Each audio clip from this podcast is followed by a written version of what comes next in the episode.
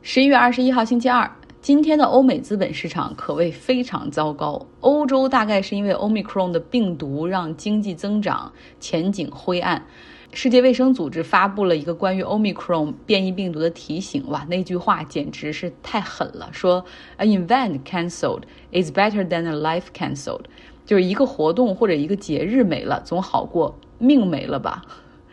美国这边呢，除了 Omicron 的病毒之外，还有民主党的参议员 Joe Manchin，他宣布自己将不会支持民主党所推进的那个 Build Back Better 这个提案。如果大家还记得的话，原本拜登政府和民主党搞了一个大的拨款提案，一方面呢是基础设施建设的投资，而另外一方面是社会保障网络的健全。那因为现在美国的参议院一百个参议员里面是五十个民主党、五十个共和党，平票的时候才能有副总统出来投出那关键的决定胜负的一票，所以就意味着民主党这五十个议员必须都赞成才有希望。但是呢，这个 Joe Manchin 他就是民主党内的另类哈，他来自于西弗吉尼亚这个比较保守的选区，在那个地方，特朗普在二零一六年赢是超过百分之四十的，所以可见选民的一个情况哈。然后他是一个民主党，但是他的思路其实是很保守的，他提倡呢。不能够单边的去通过一个法案，然后必须是要找到一个路线，让两个党派可以合作，然后最终各种各样的谈判围着它来举行。呃，把这个大的提案拆分成了两个，一个是之前我们讲过的议会已经通过并且已经生效的基础设施建设法案，那现在呢就到了这个提升社会保障这方面的这个 Build Back Better 这个法案了。比如说要免费学前教育，有孩子的家庭可以有税收减免，要扩大低收入群体的医保范围，然后免费的社区大学给想读的人念哈，呃，低收入群体减少税收等等。那这个其实正是经济比较差的西弗吉尼亚州所需要的。西弗吉尼亚所在的这边是 Appalachian 这个山区，呃，他们的支柱产业是煤矿。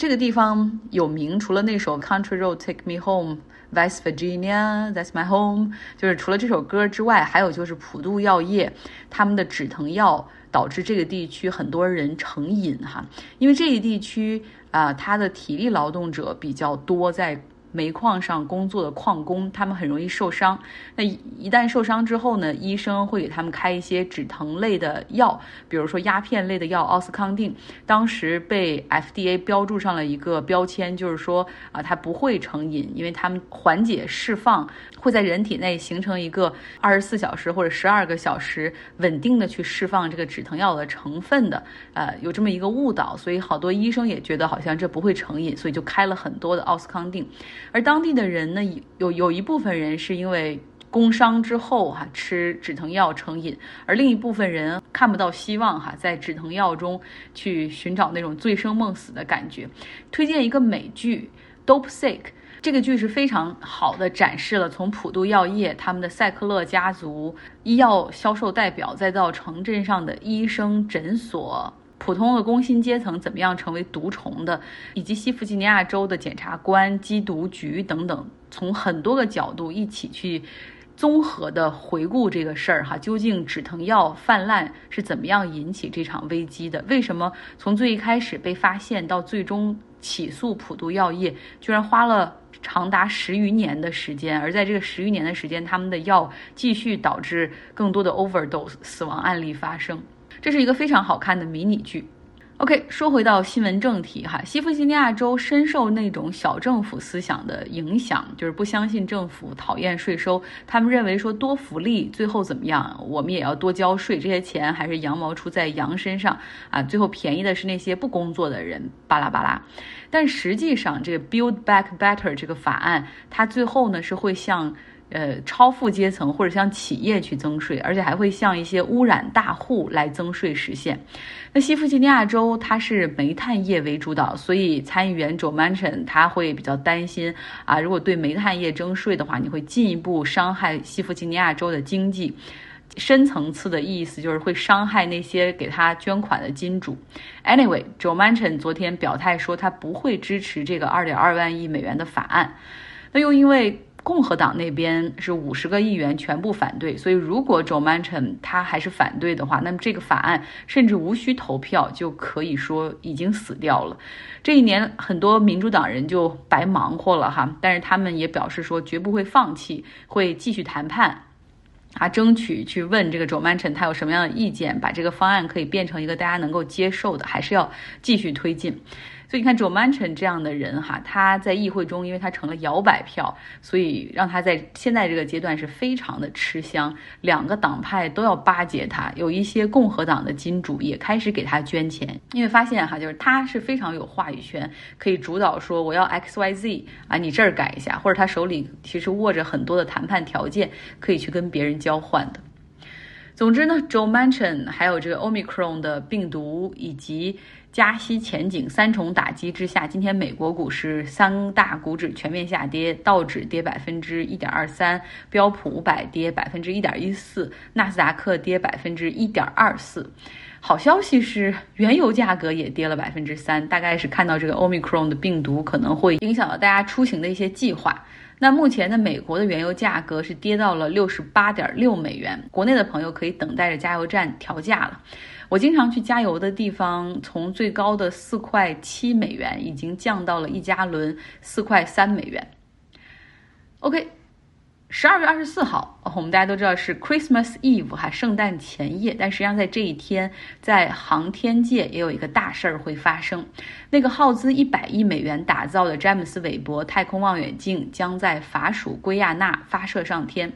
其实，在去年的时候，他们就被运到这个法属圭亚那，然后就已经开始准备发射。但是最终连接航天器的时候出现了一点小故障，然后一推迟就是这么久哈。那之前呢，Robert 用了一周的时间。给我们讲过《纽约客》的一篇文章，来介绍这个太空望远镜的使命，以及它一再推迟、一再超支，包括它一些主要工作人员、主要参与科学家的一些故事哈。呃，如果大家有兴趣，可以找出来重新听一下。那么这颗重达六千五百公斤的太空望远镜，它是由美国的 NASA、欧洲的航空宇航局、加拿大的航空宇航局共同打造，它的直径是六点五米，由十八面。镜片组成，它最终将搭载 Ariane 5这个火箭上天，它会飞到地球面对太阳后面的那一侧的轨道，然后去进行观测。距离地球的距离大概是一百五十万公里，所以这是一个很复杂的过程哈。呃，据说呢，整个从发射一直到最终进入轨道，然后把它那个什么什么伞呢、屏幕啊。把它的这些什么太阳能板呢，还有这个镜片全部都打开，整个这个过程会有三百四十四个可能的 failure point，就是存在的风险点和失败点，所以我们都 finger cross，然后希望一切能够顺利。从发射当天一直到这个詹姆斯韦伯。太空望远镜可以发回图像，进入工作的状态，大概需要六个月的时间，这也是非常高不确定性的六个月哈。那为这个项目所忙碌的那些科学家，也将会在发射之后有六个月的极度焦虑期。其实这个项目从一九九六年开始就构想并且推进，直到现在已经是二十五年了，真的是一代科学家的心血。那为什么我们在有了哈勃望远镜之后，还要发射一个？这么大的太空望远镜上天呢，主要是为了探索宇宙遥远角落的光线，去探索宇宙的结构和起源。天文学家还有物理学家，其实大家这些年已经形成了一个共识，一个推断，就是宇宙是通过大爆炸来形成的。那么这个大爆炸 （Big Bang） 发生在距今大概一百三十八亿年之前。那在一片混沌之间，后来逐渐形成了星体。那第一批行星开始闪烁，大概是在一亿多年之前。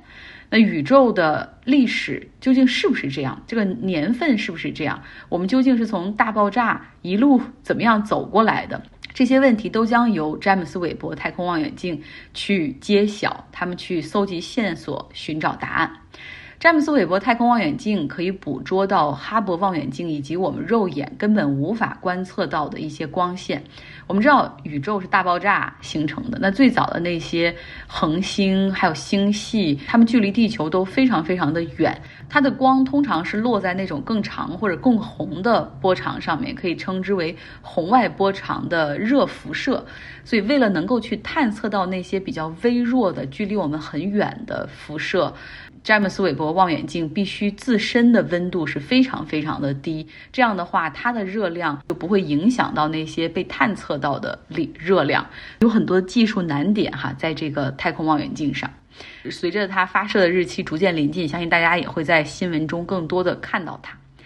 OK，今天节目的下半段要给大家来听一下我们读书俱乐部的内容，不听你就是会错过很多。东印度公司和亚洲之海真的让我们有很多收获，让我更加认识到了荷兰。我知道荷兰是一个航海起家的一个呃商户，也非常厉害，但是我并不了解其中很详细的一些东西。然后这个二到四章让我更了解了荷兰它是怎样。为什么就是开始做起了生意，而且还做的这么厉害？对，真的是我们以前大家都知道荷兰好像做生意很厉害，就你知道现在还流行着这种我们说是这种刻板印象也好，但是他们的人好像真的是那样，荷兰人就是特别直接，不拐弯抹角，但是都比较抠。英语里不是有个 Go Dutch 吗？就是 A A 制，从荷兰人这种，就荷兰人可能都是最早 A A 制的，所以现在在英国。或者英语都管这个 A A 制叫 Go Dutch。那看下来，我是感觉，就还是说回刚才我说的那个《加勒比海盗》那个电影，因为我非常喜欢这一系列电影。《加勒比海盗三》这一部呢，它整个反映的其实是，呃，大航海时代的这个海盗网络，全球的海盗网络，呃，逐渐被英国的这种呃理性的资本主义的商业文明取代的这么一个过程。那么这本书呢，它正好也是就是 cover 掉这个时间的这个范围里，他就说了这个商业文明是怎么逐步建立起来的。其实很多地方呢是能够把我这个就给带回到电影里的某一些场景里去。这个这两个东西之间的这种关系还挺有意思的。后边有讲到这个闭关锁国，就是中国包括东亚国家的闭关锁国的原因。好像跟我们上一次讲的，就至少我讲的不太一样哈。我以为是因为海盗的原因，但是后边有做了一些解释。呃，这块我觉得也是刷新了，就会改变了我原来的认知。第二是，嗯，因为福建啊，包括东南沿海有很多的这种南洋，就是去东南亚的去呃出国的一个，呃，我以为是历史在十十八、十九世纪以后嘛，没想到我们很早华人就已经是开始在呃全球。至少在东南亚地区已经开始在运，在做生意、做贸易这一块，这也是，呃，跟我原来的认知是不太一样的。我以为最开始有华人下南洋是跟着郑和的船一起下去的，后来发现不是这样，就是实际上后来好多的这种个人行为哈。我觉得还是延续我上一周的一个感受，就是它很好读，它讲的。比较就是内容比较多，然后深度没有那么深。就他还会讲到很有趣的一些，比如这些船只是上面的呃货货物啊，就是那个船的构造，以及各种呃上面人员的构成，就是还蛮有意思的。感受的话，就是，哎，就是突然呃，就是像呃葡萄牙、荷兰、英国，就是在这个大航海时期，他们的那种形象和区别就突然生动了起来。可能原来只是呃通过历史书看了一些内容，就觉得他们就分不清他们的区别，就觉得他们就是西方的侵略者，然后侵占了澳门，侵占了台湾。但是其实看了书才知道，说哎，那他们其实是为了就是贸易的这种垄断的权利，然后是为了经济的利益，其实也不是说像后来的那种就是为了呃海外殖民地的这样的一种行动。我觉得这个是呃比较刷新的一点。然后还有比较细的一点，就是也有看到，就是日本跟葡萄牙的关系，以及日本跟荷兰的关系就非常大的不同。就是它闭关锁国了，还是能跟荷兰有比较友好的关系，觉得蛮有意思的。这些历史里面的一些小故事。讲的很好哈，就是像我们以前看历史就不懂，说为什么呃西班牙、葡萄牙一开始能一统大航海时代，结果后来就落寞了，然后到后来就就好多地方又被这种像荷兰这样的小国给占了。但看了这个他们通过公司化的治理的模式，你会一下子明白哦，确确实有道理。呃，他们这种商业的模式，还有公司的治理结构等等，这东西我觉得很厉害啊，包括。相横向对比的话，你看明朝这边就是后后期都没有，呃，有这种模式的产生，呃，可能是不是和他们的政治体制有关系？就是他那个国内啊，呃，对这种商业模式比较主流嘛，是一种大家都比较呃推崇，还是说是比较鼓励这种？第二点的话，呃，可能这个作者还是比较客观一点，他因为他全篇对这个明朝都没有回避啊，都承认当时明朝在这个。东亚这个范围内的一个主导的地位，然后承认这个日本这个小岛国，然后呃的一些那个比较从属的一个地位在里面。呃，第三个就是呃感受比较强的就是大航海这个移动的一个形成，就刚好是一五零零这个分界线。之前的话大家都是各自为政嘛，然后刚好这个葡萄牙、西班牙，包括后期的荷兰，包括那个英国，然后成成立这个。呃，东印度公司以后呢，就把全球整个航线给打通了。打通以后，就加剧了这个人口啊，包括各方面的那个流动性，你的经济啊，还有贸易啊，还有人员这一块儿，呃，促进了这个整个全球的一个流动性吧。这背后啊，凸显了这个学习和研究的重要性。那当那个亚洲文化碰到这个另一种文化冲突的时候，他们选择的是口口相传。那么当上一代人，呃，没有了之后呢，那他们这个这段经历呢，这段经验就没有了。所以说，我感觉还是学习还是非常重要。呃，欧洲在接触大加马这个各个地方的航行啊，哪块儿有风浪啊，呃，都通过文字，呃，在欧洲进行传播，这起了非常大的作用。哦，我最大的感受可能就是您看印度洋这这这这一片海域吧，他们对这个葡萄牙。葡萄牙这呃，或者是呃欧洲这这这些国家的态度是什么？是那种开关迎客，然后我不仅欢迎你，我还会给你特别多的那个税收的优惠。但是跨过印度之后，到了东亚这一块海域，他们的态度就是闭关锁国。这种是因为什么导致？其实大家两个都是这种呃大陆的这种帝国嘛，但是这种思想差异，但是还是蛮大的。一会儿我们也有这个专门的一个话题，再次讨论闭关锁国哈，包括日本，它明明是一个海洋国家，海洋国家也要闭关锁国，究竟是为什么呢？我们一会儿来讨论。殖民统治的发起，完全是从呃市场的角度，就是或者说呃人民的角度，一个自发的一个需求。实际上，我们说这就是一个市场经济的一个就是萌芽状态，然后也包括了就是他的皇室，实际上也是顺从了这种民意。当然，他顺从的同时是自己的利益也从中体现，实际上也是一种，